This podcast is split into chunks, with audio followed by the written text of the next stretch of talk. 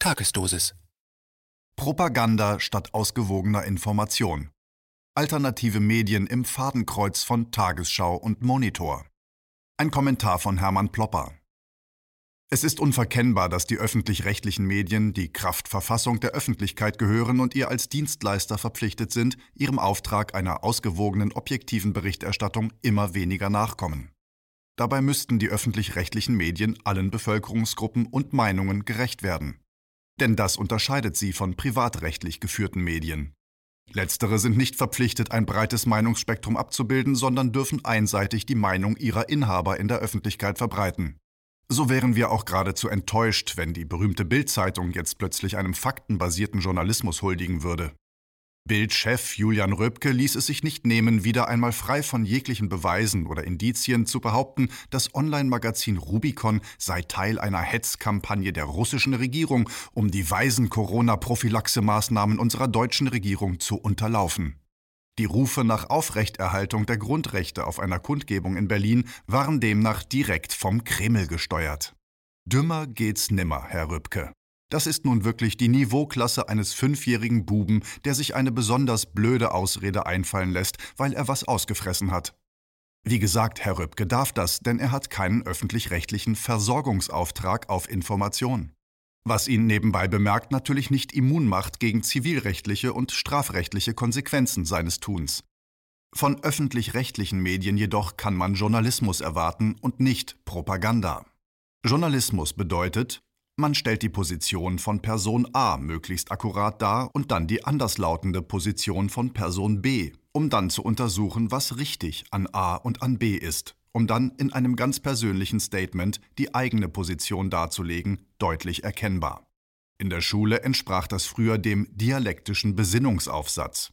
War der einst auch bei Spiegelartikeln der immer wiederkehrende Dreischritt These, Antithese, Synthese. Demgegenüber versucht Propaganda mit manipulativen Mitteln den Adressaten zu überrumpeln durch Weckung von Ängsten und Hoffnungen unter Umgehung der kritisch-analytischen Fähigkeiten des Adressaten. Propaganda und Public Relations gehen aus der Werbung hervor, sind aber längst auch in die Sendeformate der öffentlich-rechtlichen Medien eingeflossen, tröpfchenweise, bis aus den Tröpfchen die heutige Flut politischer Propaganda geworden ist. Bekannte machten mich darauf aufmerksam, dass in der Tagesschau ein Artikeltitel von mir in die Kamera eingeblendet wurde. In einer Mischung aus Belustigung und einem mulmigen Gefühl der Bedrohung sah ich mir die Tagesschau-Aufzeichnung an, die bei YouTube auf den 2. April 2020 datiert ist. In der Tat war mein Artikel als eines von zwei Beispielen für verschwörungstheoretische Artikel beim Portal KenFM angeführt worden. Der Titel meines Textes, Zitat, Corona-Krise, ein asymmetrischer Krieg der Superreichen gegen die restlichen 99 Prozent? Zitat Ende. Man beachte das Fragezeichen am Ende der Titelzeile. In der Tat vollziehe ich in meinem Essay den klassischen journalistischen Dreischritt.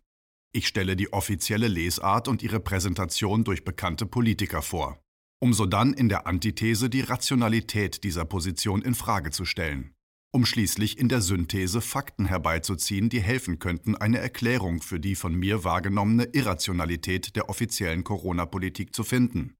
Selbstverständlich mache ich meine eigene Position von Anfang an schon deutlich. Es wird dadurch erkennbar, dass ich meine Wahrnehmung der Corona-Krise vortrage, beanspruche also keineswegs im Besitz der allein selig machenden Wahrheit zu sein. Der Tagesschaubeitrag kehrte in überarbeiteter Form als ARD-Sendung Monitor wieder. Dieser Beitrag hat es in sich. Er beginnt mit den Worten, Zitat, dieser Mann hat es in den letzten Wochen zu großer Bekanntheit gebracht. Wolfgang Wodak, Zitat Ende. Der Flensburger Lungenarzt und langjährige SPD-Bundestagsabgeordnete Wolfgang Wodak ist im Porträt zu sehen. Mit schaurigem synthetischen Ambient-Sound unterlegt. Das wirkt wie ein Steckbrief. Zitat: Fragwürdige Expertisen. Zitat Ende. Das ist schon pure Stimmungsmache. Verschwiegen wird, dass sich mit jedem Tag mehr Ärzte, Humanbiologen oder auch Juristen der Position von Wodak angeschlossen haben. Auch damals schon Anfang April. Das ist eine Methode, die schon bei Julian Assange praktiziert wurde. Man pickt sich einen prominenten Vertreter einer missliebigen Richtung heraus und statuiert ein Exempel. Dazu gesellt sich, dass seit kurzem die private Website von Wodak ohne Angabe von Gründen gesperrt worden ist. Man muss sich Sorgen machen um die Sicherheit von Herrn Wodak. Die Pharmaindustrie hat ihn auf dem Kieker, seitdem Wodak die Rolle der Pharmaindustrie beim Rinderwahnsinn, bei der Schweine- und Vogelgrippe aufgedeckt hat. Damals hatten die Regierungen vieler Staaten Unmengen von Impfstoffen und Präparaten gekauft, weil die Weltgesundheitsorganisation vor Massenepidemien gewarnt hatte, die dann aber partout nicht eintreten wollten.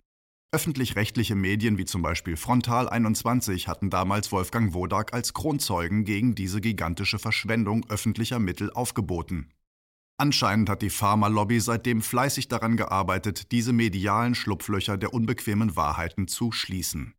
Jetzt brandmarken Monitor und Tagesschau Wodak als einen verantwortungslosen Verharmloser einer gefährlichen Epidemie. Es gibt, so lernt man, die Vereinfacher und auf der anderen Seite die Experten. Als solchen stellen die Monitor-Reporter uns jetzt Herrn Dr. Gerard Krause vor. Am Schreibtisch im weißen Kittel belehrt uns Krause, dass es so harmlos ja wohl nicht sein kann, bei den vielen Toten. Herr Krause arbeitet am Helmholtz-Zentrum in Braunschweig, erfahren wir.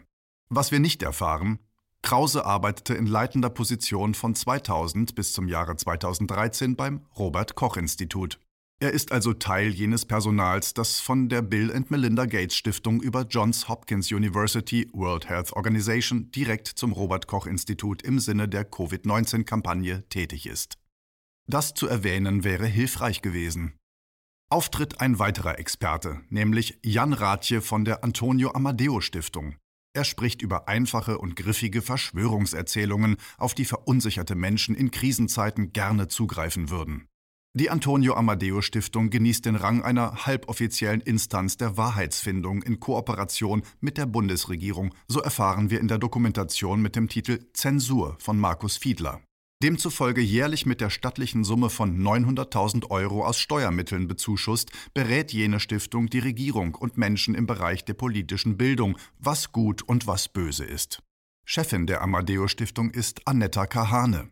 In der DDR arbeitete sie als IM Victoria der Stasi zu und horchte den dissidenten Schriftsteller Thomas Brasch aus.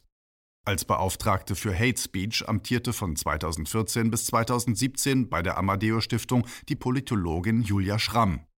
Selbige trat unter anderem bei Twitter mit seltsamen Botschaften auf. Zitat: Bomber Harris Flächenbrand, Deutschland wieder Ackerland. Sauerkraut Kartoffelbrei, Harris Feuer frei. Oder Deutschland ist eine Idee, Deutschland darf getötet werden. Zitat Ende.